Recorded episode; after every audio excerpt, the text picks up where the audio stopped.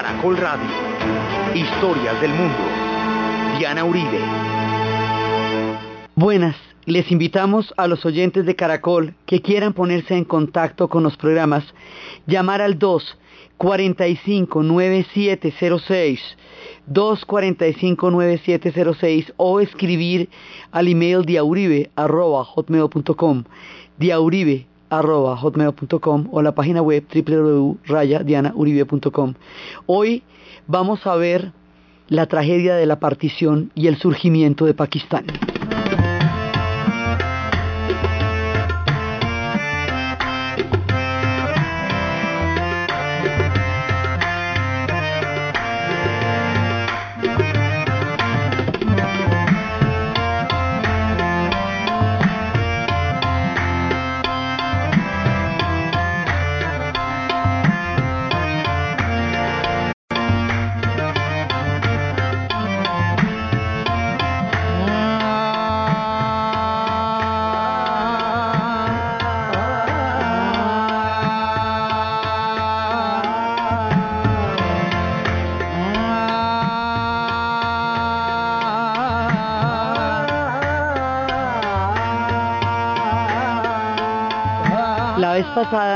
Estábamos viendo ya en las posprimerías de la independencia, cuando logran semejante triunfo histórico tan impresionante, cuando llegan a la humanidad a un nuevo sentido de lucha, de fines y de medios, cuando han demostrado la fuerza del espíritu, surge también un problema muy grave dentro del proyecto de la nueva India. Y el proyecto está diferenciado por unos que quieren la creación de un Estado musulmán.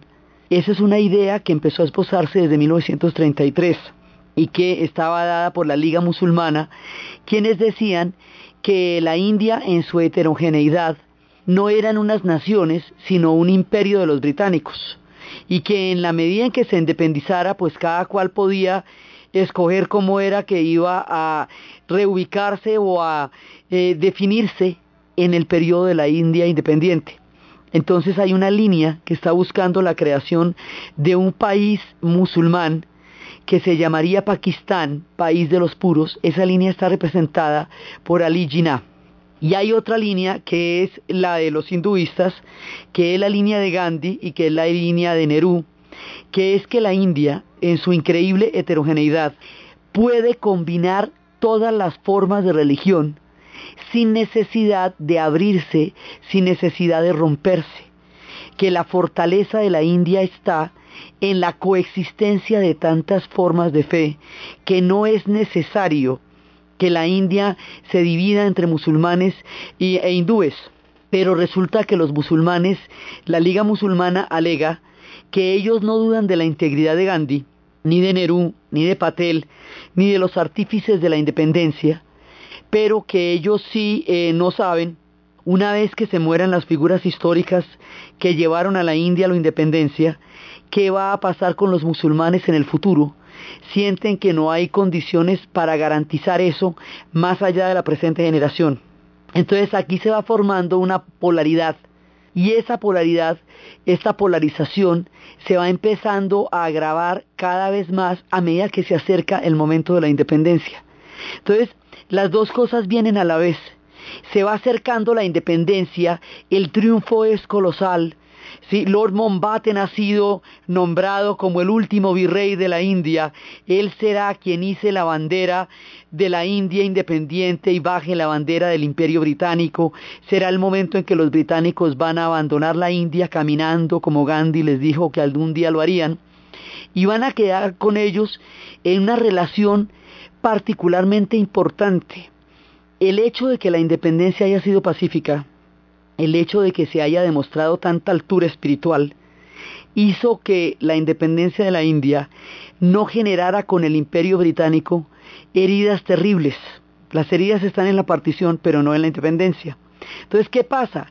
Que hoy por hoy los británicos y la gente de la India sienten un profundo respeto el uno por el otro los hindúes quedaron, digamos, pudiendo reconocer el bagaje histórico que les aportaron los ingleses en la medida en que hicieron posible el mapa, unidades administrativas, eh, unidades políticas, una, digamos, le dieron una forma a un imperio que para los hindúes mismos sirvió, y para los indios como nación, para mirarse como un Estado nacional.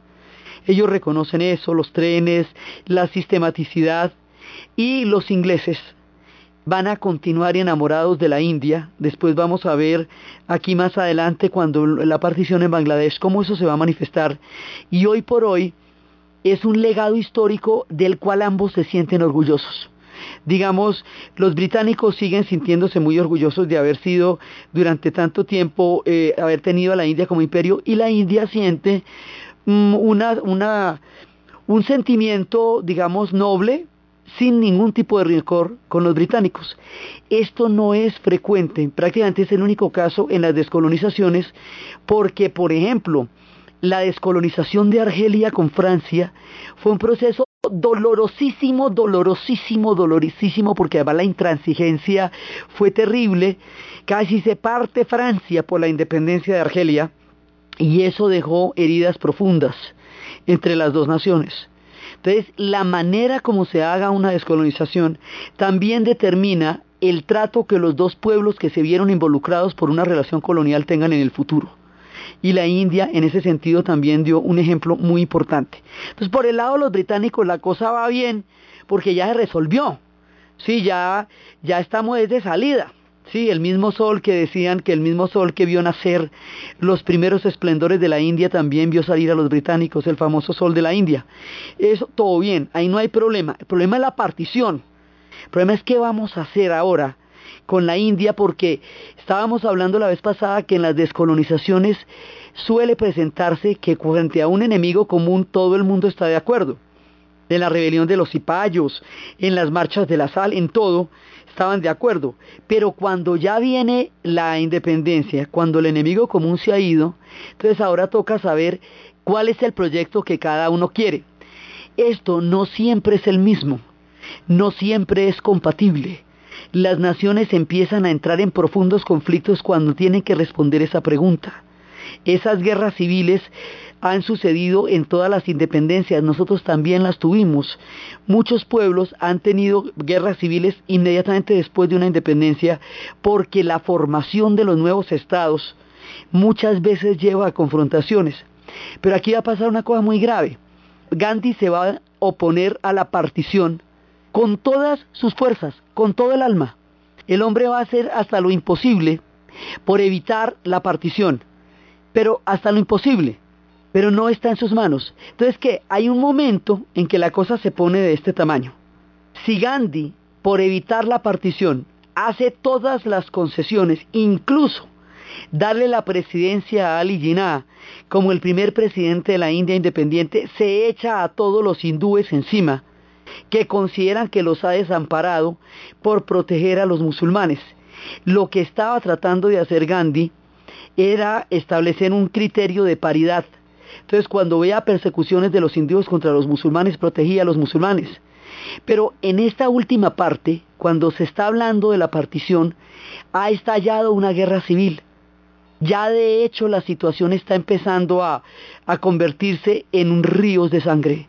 Y va a haber ríos de violencia acá y eso va a preocupar y va a ensombrecerle a Gandhi la alegría de haber logrado un, un, acontecimiento tan importante como una independencia basada en la fuerza del espíritu. Es, la tragedia es que él no va a poder estar gozando esa noche del 14 al 15 de agosto en que la India se hizo independiente porque se va a hacer independiente pero rota y él dice eso es un error garrafal, porque estos pueblos han coexistido durante muchos años, durante muchos siglos, han aprendido a entenderse en la vida cotidiana, y si se pone la partición como una condición para la India independiente, se desatan los espíritus de la intolerancia que esta gente no había tenido antes, que están por allá en un remoto pasado.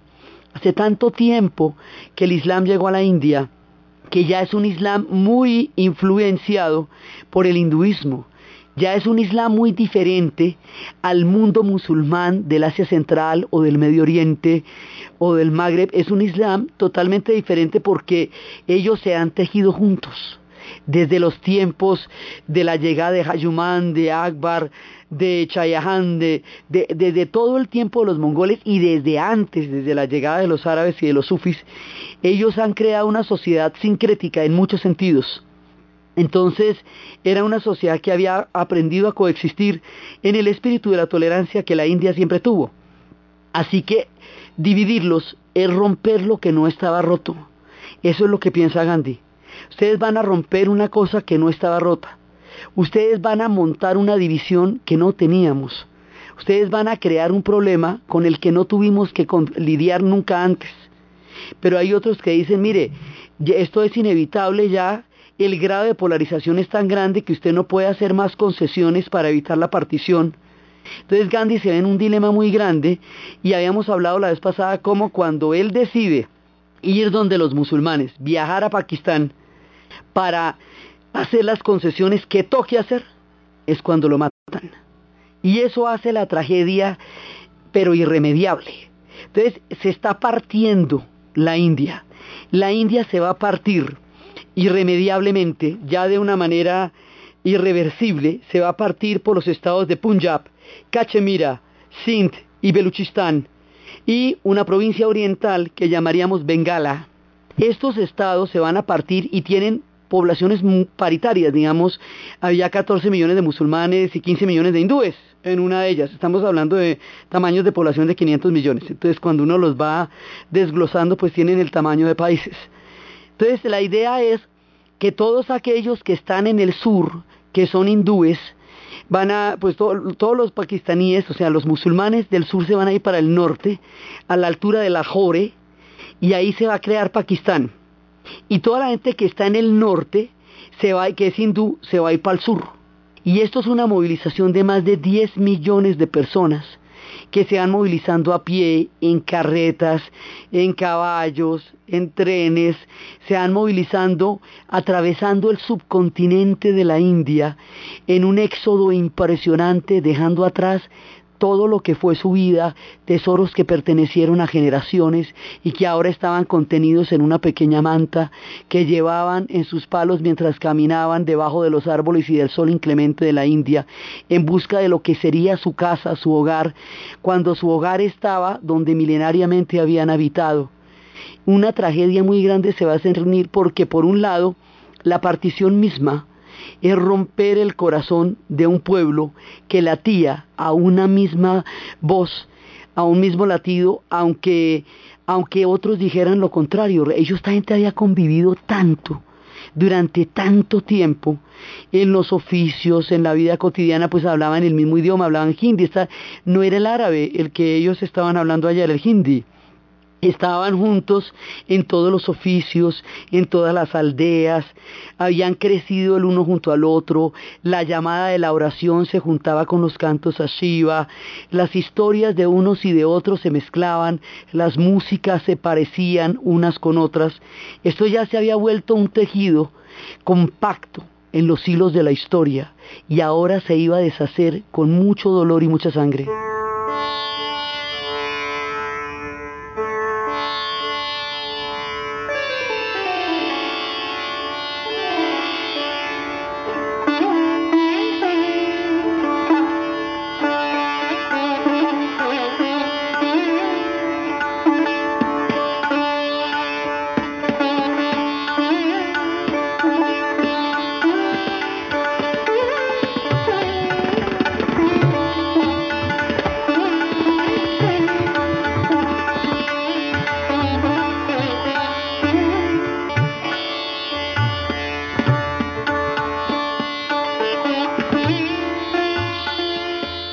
Esta partición, como no se llega a un acuerdo sobre cómo se va a hacer, y como era todo un mismo país, una misma comunidad, todo era, digamos, una creación colectiva de este proyecto que era la India, entonces llaman a unos ingleses, ya en, la, en el punto final pues de la salida de los británicos, a unos ingleses que nunca hubieran estado en la India y que trazaran unas líneas prácticamente a Pinochito digamos, llaman a Sir Radcliffe y le dicen que haga una línea, el hombre las hace como por donde más le parece, pero en realidad eso no obedece a ningún distrito ni nada, sino a un azar, prácticamente a un azar, porque no hay un acuerdo sobre el territorio.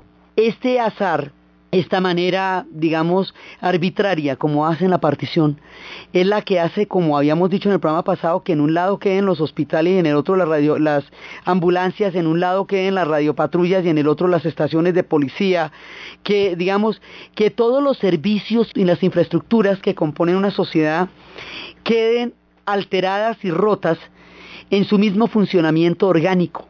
Es como romper un cuerpo en pedazos de órganos. Entonces esto va a ser una locura administrativa y de todo. O sea, operativamente hablando, la partición es una cosa muy complicada y muy dolorosa, porque el vecino con el que usted conversó, con el que usted creció, que fue juntos a usted a los colegios, que estuvo a su lado, ahora se va para siempre. Pero en el contexto del dolor de la partición se desatan oleadas de violencia y esas oleadas de violencia van a ser aterradoras. Trenes llegarán cargados de cadáveres, llegaban a las estaciones y cuando abrían el tren todo el mundo estaba muerto, violaciones masivas, eh, ataques de unos contra otros. Gandhi veía eso cuando estalló la violencia en la ciudad de Calcuta y ayunó, ayunó de la manera más desoladora para parar la violencia en Calcuta, la paró en Calcuta pero no la logró parar en el resto de la India y luego su trágica muerte la para inmediatamente. Pero hay un millón de muertos, entre 10 millones de personas moviéndose de un lado al otro con sus carretas, 10 millones de personas movilizándose con ese sol tan impresionante de ese verano de agosto, esperando a que hubiera campo y hubiera cupo y espacio para recibirlos en el otro lado, en Pakistán si usted está en el sur, si usted está en Tamil Nadu, si usted está en esos estados del sur, Lahore está muy lejos. Tiene usted ya nada que ver con eso, no ha estado por ahí. Si usted está en Lahore, lo mismo le pasa, entonces vaya a ir a Madras Pradesh. ¿Qué va a hacer a Madras Pradesh? ¿Sí? Entonces, este desarraigo, este desplazamiento, Digamos, nosotros sabemos lo que son los desplazamientos, somos, sabemos lo que es el desarraigo, el sacar a la gente de sus lugares donde vivieron, donde crecieron, donde las plantas, donde los árboles son lo suyo, y llevarlos a lugares que les son completamente desconocidos. Entonces, esto es un acuerdo que para poder llevar a la práctica va a llevar una inmensa cantidad de dolor básicamente basado el sentimiento de ira generado por la violencia, va a quedar un gran dolor. Un gran dolor porque resulta que en todos los años que hubo un Islam en la India, ese Islam se hizo parte de la influencia gigantesca de la cosmovisión de los hindúes. Y es un Islam distinto al Islam del Asia Central por eso mismo. Y por el otro lado, la India también se permeó del Islam, lo mismo que se permeó de tantas otras formas de religiosidad que la han habitado en su milenaria historia. Y el punto que no se podía partir, lo que era indivisible y al romperlo alteraron el curso del cosmos, era el Punjab. ¿Por qué? Porque el Punjab, la despensa de la India, el estado más fértil, el granero de la India, tiene la población de los Sikhs. Y los Sikhs son precisamente los seguidores del gurú Nanak, de quien habíamos hablado contándoles que él, cuando él dijo que había visto, después de cinco días bajo el agua, cuando todo el mundo creyó que se había muerto, que él había visto el rostro de Brahma y que se había dado cuenta que Brahma no era ni hindú ni musulmán, creando puentes entre ambos. Cuando él murió, anunció la hora de su muerte. Y ellos dijeron que como harían, que si lo cremaban como los hindúes o que si le ponían la gasa y lo llevaban a la tierra como los musulmanes. Él dijo que pusieran rosas frescas a ambos lados de su cuerpo y que aquellas que amanecieran más frescas determinarían el rito con el cual él pasaría a la siguiente etapa de la vida que es la muerte. Entonces al otro día el cuerpo había desaparecido, ambas rosas estaban igualmente frescas había comprobado de esa manera que era tan válido el Islam como el hinduismo. El Guru Nanak creó el puente. Esto los hace únicos. Nadie más tiene ese tipo de relación con el Islam en ninguna parte del planeta Tierra. Entonces los Sikhs van a ser intrínsecamente la unidad entre el Islam y el hinduismo, el punto donde los dos se encuentran. La tolerancia de Akbar les había dado el territorio de Amritsar para hacer su templo dorado. Los Sikhs son importantísimos protagonistas de la India independiente. Van a tener que ver con todo el proceso. Son gente muy respetada hoy día. Son gente muy culta. Los Sikhs sí que habían estado juntos. Imagínense, con esta historia siendo seguidores del Guru Nanak, no andarían ellos parchando desde hace mucho rato. Y ahí había 15 millones de unos y 14 millones de otros y los Sikhs en la mitad, sin problema. Pues no le tomaron el, digamos, la delicadeza de decirle a los Sikhs que por su territorio iban a partir la India. Partir la India era, era muy difícil de partir por lo que hemos visto, pero los Sikhs no hay por dónde partirlos. ¿Pero cómo? ¿No ve que ellos son el puente entre las dos religiones? Pues al partir a los Sikhs se rompe, se, se resquebraja el corazón mismo de la unidad. Y eso sí se vuelve una tragedia muy grande porque los Sikhs quedan desacomodados y una mitad queda en Pakistán y otra mitad queda en la India y ellos son exactamente los mismos. Sí, no hay razón para que queden en un lado o en el otro. Entonces esto quedó manga por hombro. Mire, quedó de la siguiente manera. En el norte, arriba del Rayastán, más allá del desierto del Tar, a la altura de Jaisalmer, empieza la frontera con el país que de aquí en adelante vamos a llamar Pakistán. Hasta antes de este programa habíamos hablado de la India como una unidad, durante tanto durante la época del imperio como durante la época de su existencia milenaria. Juntos han estado desde los tiempos. Ahora, a partir de este instante, aparece un nuevo estado que llamamos Pakistán. Ese estado queda donde antiguamente habíamos descubierto las civilizaciones del valle de Mohenjo-Daro y Harappa. Ese país queda donde había empezado los primeros vestigios civilizadores. Tiene una historia detrás absolutamente colosal y comparte con la India un milenario pasado. La creación data de 1947. Antes de eso eran una unidad histórica. Entonces, van a quedar allá. Pero resulta que hay una provincia oriental que ellos consideran que también tiene una inmensa cantidad de población musulmana, una mayoría, y que la van a incorporar al proyecto de hechos. Esa provincia se llama Bengala y la vamos a conocer más adelante como Bangladesh. Pero al terminar la partición se llama Pakistán Oriental. Entonces, tenemos este del norte, se va a llamar Pakistán y el otro, o sea, pero es el Pakistán de Occidente. El otro va a llamar Pakistán Occidental. El otro se va a llamar Pakistán Oriental. Ese Pakistán Oriental está separado por 1500 kilómetros del otro y son un mismo estado. A ver, usted imagíneme la figurita. Entonces eso va a hacer que ese país no pueda relacionarse con el otro porque es un imposible geográfico. ¿Sí? Además, lo van a considerar un Estado subordinado, consideran que ese Islam está bastante contaminado de hinduismo, que es mucho más bengalí que islámico, y se la van a montar, mejor dicho, queda como una colonia del otro Pakistán, como ellos fueron colonia de los británicos y no ve que la independencia se había hecho para no tener esa colonia ahí. Entonces eso se va complicando hasta que va a llevar a otra guerra. Entonces de la partición surgen una serie de problemas. Uno, son los dos Pakistanes. Y eso nos va a llevar luego a la guerra de secesión, a la independencia de Bangladesh. Otro es la Cachemira. Y la Cachemira sí es el tema.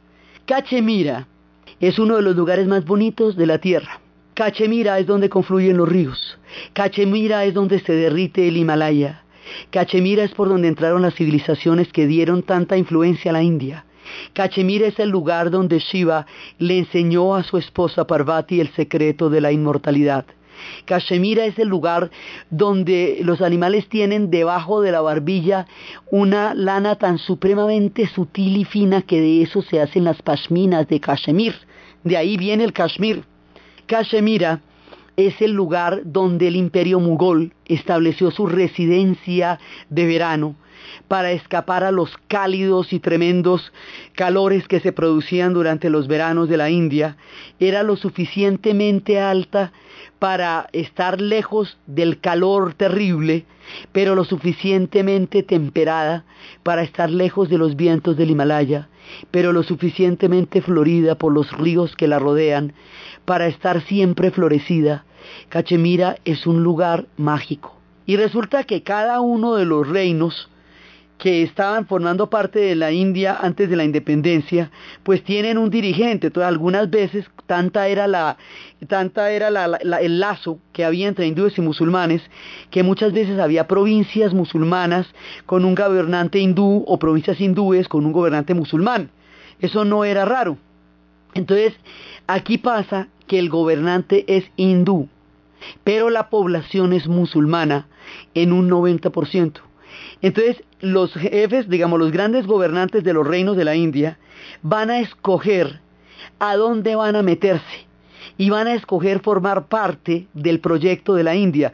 Precisamente la genialidad de Patel fue la de pactar con uno por uno de los Rajas y convencerlos de hacer parte de su nueva India, de su India democrática. Los convencieron. Es decir, nadie fue forzado a eso todo el mundo se fue metiendo porque el secreto más grande, el triunfo más grande de la India después de la independencia es la democracia. Es haber considerado la idea de hacer un Estado democrático en esas condiciones de gigantismo y de diversidad y que funciona y funciona hoy día como tal. Y eso lo aleja de los totalitarismos y de los estados militaristas que resolvieron por la vía de los gobiernos fuertes el tratar de conseguir una unidad y un proyecto histórico. La India lo hizo desde su diversidad. Entonces usted charlaba con cada uno de los marajás, de los ranás, de, todos los diferentes dirigentes, le, le provoca pertenecer a mi estado de la India, yo le permito todos sus privilegios, pero usted políticamente me concede a mí el que esto va a ser una democracia y una república. Y va a ser un país laico, ¿ok? Y todo el mundo se fue poniendo de acuerdo. Entonces, el dirigente de Cachemira va a adherirse a la India. La India, por lo tanto, queda con la Cachemira. Pero la Cachemira tiene la población es musulmana. Entonces la India alega que la Cachemira es sagrada porque allí Parvati le enseñó a su esposa Shiva el secreto de la inmortalidad. Pero los musulmanes dicen que la Cachemira es suya, porque la habitan los musulmanes en la práctica y porque allá se constituyó el paraíso del imperio mugol. Y esto ha dado para cuatro guerras. Cada ratico se van a meter en una guerra la tenaz. Pakistán reclamando Cachemira y la India que aquí la tengo y que no la suelto. Y ahí, bueno, ese lío no se arregla y no ha arreglado todavía. Tienen buenos días, a veces están como frescos y tienen días que se alborotan, pero el problema es endémico. La India no va a devolver a la Cachemira y Pakistán no va a dejar de pedirla y la población musulmana va a sentir que está con los pakistaníes, pero pertenecen a la India. Esa es una. Entonces, así se van generando una cantidad de líos. Y eso va a hacer que todos estos productos de la partición se vuelvan grandes conflictos que una y otra vez van a sangrar.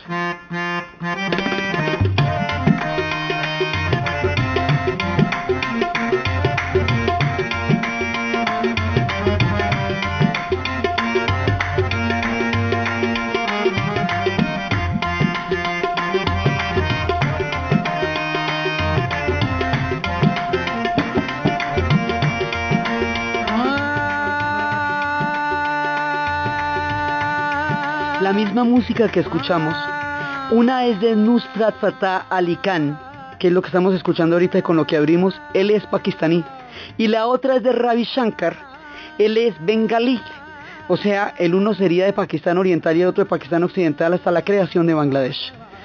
Entonces, aquí se nos va formando un lío porque estas fronteras van a quedar no como fronteras, sino como heridas. Lo que decía el Pakistán era que el Islam era una unidad y que la India no. O sea que ellos eran de otra naturaleza diferente a los hindúes porque eran todos musulmanes y como los musulmanes por doctrina son todos absolutamente iguales ante los ojos de Alá, usted se convierte al Islam en la medida en que siga los cinco pilares. En la medida que acepte que Alá es el único Dios y Mahoma su profeta, la peregrinación hacia la Meca, la oración cinco veces en el día, la limosna legal, el ayuno del Ramadán. Entonces eso hace que todo el mundo islámico sea uno solo, aunque sean tantos y tan diferentes, aunque haya sunitas y chiitas, aunque estén en Arabia o en Indonesia. A ese imaginario, a, ese, a esa unidad del Islam, apela Jinnah para introducir el argumento de un Estado estrictamente musulmán. Él dice que la India, en cambio, no es una sola, sino una heterogeneidad de naciones que no puede reclamar para sí lo mismo que puede reclamar el Pakistán, porque el Pakistán corresponde a una unidad islámica y la India, en cambio, no tiene una unidad, sino una coexistencia de una infinita cantidad de formas de entendimiento de lo sagrado. Ese es como el argumento. Ginaje nos va a morir a los cuatro meses de la partición. O sea, dejó la vuelta hecha y se murió. Gina era el que Gandhi le decía que era el hombre con un problema para cada solución porque él tenía una inflexibilidad de carácter y una voluntad de hierro y su proyecto era ese y ese fue el que hizo. Entonces, esa era la idea. El futuro diría si ese Islam se parecía al resto o no. Y resulta que ese Islam tiene tanta influencia de la India que hoy por hoy en la vida cotidiana de estas dos naciones, de todas maneras, aunque sean un Estado musulmán, sus costumbres, su refinamiento, sus riquezas, su vida cotidiana, tiene los mismos sabores que tenía la India, solamente que allá no hay templos hinduistas sino mezquitas la manera de relacionarse, la atención con que tratan a la gente, todas esas virtudes que tenían dentro de la gran civilización, todas esas influencias que dejaron del refinamiento del imperio mugol, que unos y otros hicieron que Rajaz y, y, y, Shah y todos ellos pudieran convivir.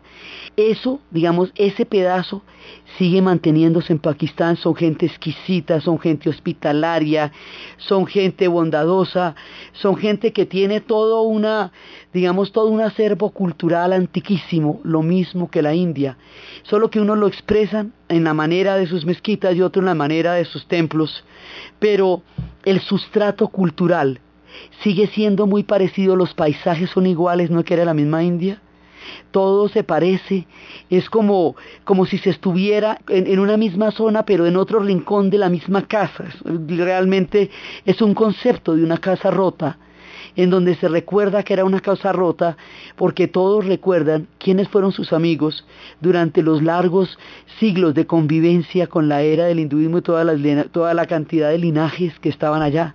Entonces, Pakistán va a optar otra vía. Pakistán va a optar una vía militar va a optar un Estado, además porque la India es un Estado laico, precisamente por la variedad de religiones. Pakistán es un Estado islámico, o sea, tiene un proyecto religioso como fundamento de su, de su creación como nación. La India es una democracia, tiene parlamento y representación. Pakistán, por la fuerza de los acontecimientos, va a tratar de solucionar la unidad de su proyecto a través de un gobierno militar para evitar que eso se vuelva una teocracia. Entonces el gobierno militar va a hacer que la vía democrática sea muy difícil y siga siendo muy difícil, pues hubo dos personajes que fue Ali Bhutto y Benazir Bhutto, que en su trágica testimonio de buscar la democracia en Pakistán fueron asesinados los dos. Entonces, Pakistán está metido al otro lado con Afganistán, unidos por una misma etnia que se llaman los Pashtuns que son minoría en Pakistán y son mayoría en Afganistán. En Afganistán son la mitad del país. Entonces Pakistán va a quedar metido entre las aguas de la India y el Asia Central. Luego cuando estalle, digamos, cuando la Guerra Fría entre en la región, los Estados Unidos va a utilizar como aliado a Pakistán y la India en un principio pues, va a formar parte de los no alineados y luego va a inclinarse hacia la Unión Soviética y ambos van a desarrollar armas nucleares, lo cual es una vergüenza histórica para cualquiera que las desarrolle en cualquier circunstancia. Entonces resulta que aquí la animadversión se va volviendo cada vez más crítica, cada vez más complicada, cada vez más difícil de manejar. La India, en su nacimiento al planeta, va a tener siempre nuevas tendencias huyendo de la bipolaridad de la Guerra Fría, van a tener una conferencia en Bandung, Indonesia, donde estarán Josip Broz Tito por la Yugoslavia, Gamal Abdel Nasser por Egipto, Suharto por Indonesia y Gandhi por la India, cada uno con las razones históricas para buscar una corriente en la mitad que se llamen los no alineados y que están al mismo tiempo generando la conciencia de una cosa que se va a conocer como el tercer mundo, los países del tercer mundo, porque se hablaba de un primer mundo que eran las dos potencias, los Estados Unidos y la Unión Soviética, otro segundo mundo que eran los europeos y otro tercer mundo en surgimiento porque es la descolonización de todos los países porque después de la India seguirá más adelante la Indochina y luego vendrá también el África y el mundo se descolonizará durante las décadas de los 50. Entonces, ahí la India va a tener un papel fundamental como una directriz de una nueva geopolítica, que es la geopolítica de los no alineados, porque no le deben a nadie su independencia sino a la fuerza del espíritu. Tito con ellos, porque él solo liberó a Yugoslavia de los nazis, organizando a su pueblo. Nasser, porque él creó el panarabismo como proyecto histórico, por eso van a crear los no alineados. Entonces, ahí, digamos, se van asentando las cargas de la geopolítica, y en ese momento es cuando a este tema, que ya está delicadito, le vamos a meter la Guerra Fría y eso no nos ayuda, no nos colabora. Entonces, al meterle Guerra Fría a esto, los Estados Unidos por un lado y la Unión Soviética por el otro, los ponen a enfrentarse ellos ya de suyo bastante enfrentados. Entonces hay un momento en que se va a presentar una crisis de las muchas. O sea, la de Cachemira es un tema que cada ratico sangra. Eso tiene tres o cuatro guerras encima. ¿sí? Ahí la dejamos en el norte. Pero vamos a tener un problema con este Estado de Pakistán Oriental. Este Estado se encuentra subordinado a un autoritarismo de central que ellos consideran intolerable. Ellos son los principales productores de yute. El billete llega allá, pero como Pakistán es el corazón, digamos, de, eso, de ese doble país, entonces se lo consigna es al banco de los otros y el billete va para los otros, todos los privilegios van para los otros. Entonces Pakistán Oriental considera que está siendo dejado de lado porque a ellos no les llegan los beneficios de las cosas que ellos producen. Entonces empiezan a ver cómo plantean una independencia. Pakistán Occidental va a tratar de convencerlos de llegar a un acuerdo intentando democratizar el país a través de unas elecciones y, que, tratando de crear un régimen parlamentario. Cuando hacen las elecciones, Pakistán Oriental gana de lejos, arrasa. Y ese triunfo electoral tan grande de Pakistán Oriental debilita terriblemente a Pakistán Occidental frente a su posición de negociar una salida que no sea la secesión. Entonces Pakistán Oriental se va para la secesión, o sea, lo que va a buscar es la independencia, y en ese momento Pakistán Occidental les va a pegar una represión brutal, brutal, pero una cosa impresionante, impresionante, lo desgarrador que fue eso, junto con lo dolorosas que ya habían sido de suyo las escenas de la partición, otra vez los cadáveres en miles en las calles, las violaciones, otra vez. Pero además de eso, paralelo al genocidio, en ese momento se va a producir una oleada de refugiados gigantesca que cae sobre la India. La India está recién saliendo adelante Estamos en el año de 1971, ya en el momento en que sucede esta crisis. Y la India está empezando como a moverse, pero la India no puede aguantar alimentar una población tan grande. Entonces el problema de, de la Pakistán oriental le cae encima a la India, porque no es que queda dentro de ellos, dentro del mismo mapa de la India. Entonces la India necesita resolver ese lío. La India apoya la independencia de este Pakistán oriental que vamos a llamar Bangladesh pero no puede entrar directamente en conflicto con Pakistán porque la cosa ya está calideada de por sí. Se presentan unos incidentes fronterizos que la India va a tomar, digamos, como, como algo que ella de todas maneras anhelaba para entrar a la guerra porque no tenía cómo entrar a la guerra directamente. El asunto es que se van a la guerra. Y cuando se van a la guerra, entonces eh, ya las tropas de la India, que tiene un ejército impresionante, invaden sacan a los pakistaníes occidentales y se independiza este nuevo país que conocemos como Bangladesh, cuya capital es Dhaka y que anteriormente había sido el Pakistán Oriental. Entonces se parte, es decir, el pueblo ya dividido se subdivide en dos estados diferentes y este Pakistán funciona ahí al interior de la India en la mitad del mapa. Cuando eso sucede, en la tragedia de la hambruna, de los refugiados, de la tristeza inmensa, de la desolación, un músico, Ravi Shankar, va a buscar a George Harrison, los Beatles se acababan de separar, y le va a pedir ayuda, y le va a decir que su pueblo muere y que necesita demasiado una desesperadamente comida para su pueblo. George Harrison, siendo un ex Beatle, se le ocurre que la mejor idea de recolectar fondos para mandar a la emergencia, a la situación humanitaria, al desastre que en ese momento está ocurriendo en Bangladesh, es hacer un concierto en el Madison Square Garden de Nueva York a beneficio de la causa de Bangladesh. Ese concierto va a estar con Bob Dylan, George Harrison, Ringo Starr, Eric Clapton, eh, van a estar, digamos, los grandes, grandes de la música ahí. Y ese es el origen de los conciertos a beneficio que van a ser después una tradición en el rock, que se hará por África con Live Aid, por Mandela para que lo liberen de la cárcel, por Amnistía Internacional. Sí, esos conciertos que han, se han comprometido con las causas humanitarias y ese aspecto del rock que se hace sensible al sufrimiento humano, empiezan la historia con el concierto que hace George Harrison con Ravi Shankar para el beneficio de Bangladesh. Entonces, en ese momento, Ravi Shankar abre la presentación con su música y luego entre George Harrison.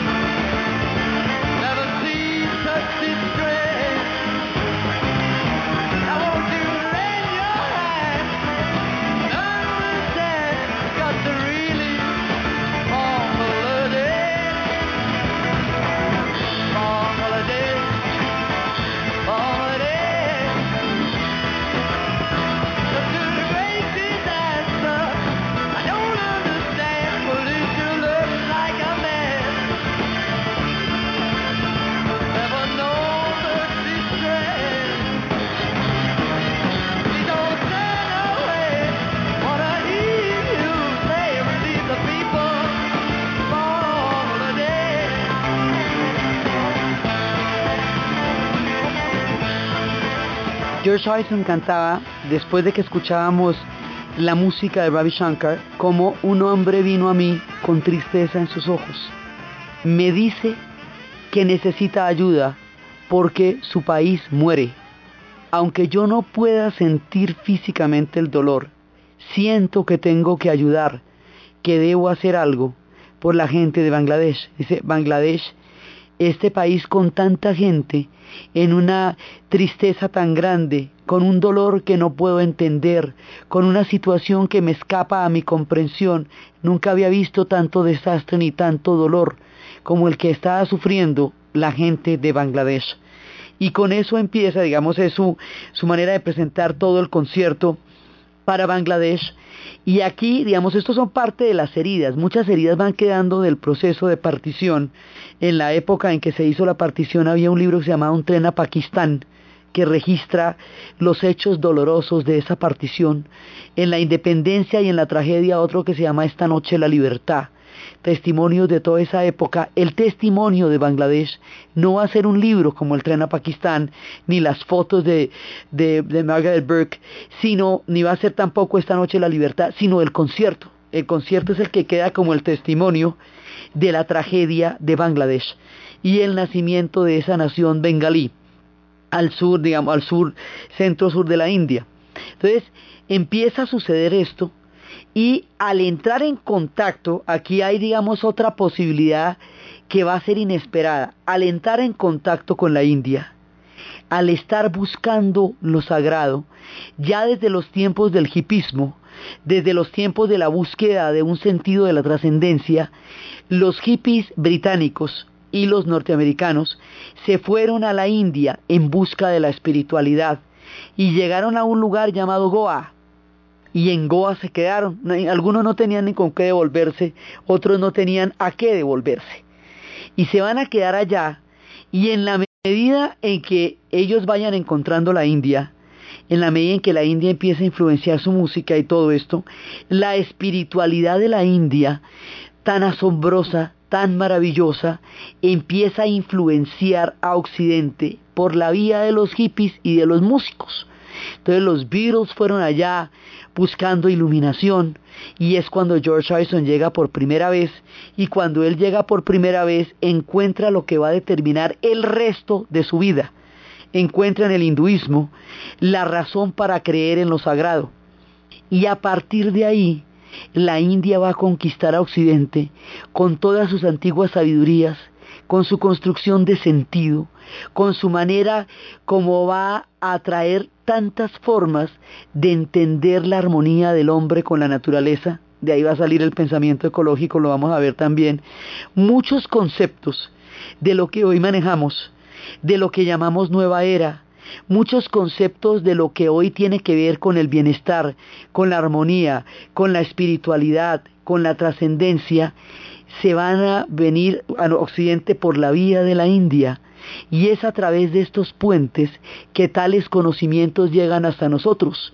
Así que la India nos va a conquistar desde su profunda espiritualidad y este concierto es un ícono de ese proceso en el cual la India nos fue conquistando. La manera como la India se manifiesta en Occidente, como los británicos empiezan a entender toda su espiritualidad, cómo los muchachos de las comunas en los Estados Unidos empiezan a entender eso, cómo llegan los cuestionamientos a la medicina a través de la medicina ayurveda, cómo llegan los cuestionamientos al concepto de destrucción de la naturaleza, porque en la inmensidad del cosmos de la India se entiende la naturaleza como un todo de lo sagrado. Todos esos conceptos que hoy moldean la vida moderna y que tienen que ver con todo lo que significa la libertad interior, el buscar una, un sentido armónico con los demás y con la naturaleza, la respiración, todas las diferentes formas de entender la civilización moderna en la parte que tiene que ver con la búsqueda del espíritu provienen de la India y es lo que vamos a ver en el siguiente programa. Entonces, desde los espacios de la tragedia de la partición, del sueño roto de Gandhi, del desplazamiento de millones de personas dejando atrás la tierra que fue ancestral, la convivencia rota, la tragedia de los Sikhs, el surgimiento de una nueva nación, el pueblo de Pakistán buscando y enfrentando su destino, Nehru y Patel construyendo el país de la India, Bangladesh buscando su destino y su lugar en la historia, a costa de una tragedia muy grande, pero naciendo de nuevo después de 1971, la Cachemira como una fuente permanente de sus conflictos con su pasado exquisito y su presente rodeado de las fuentes y de las aguas del Himalaya, desde los espacios del destino de la India independiente en la nueva etapa de su historia después de la época de los británicos, en la narración Diana Uribe, en la producción Ernesto Díaz y para ustedes feliz fin de semana.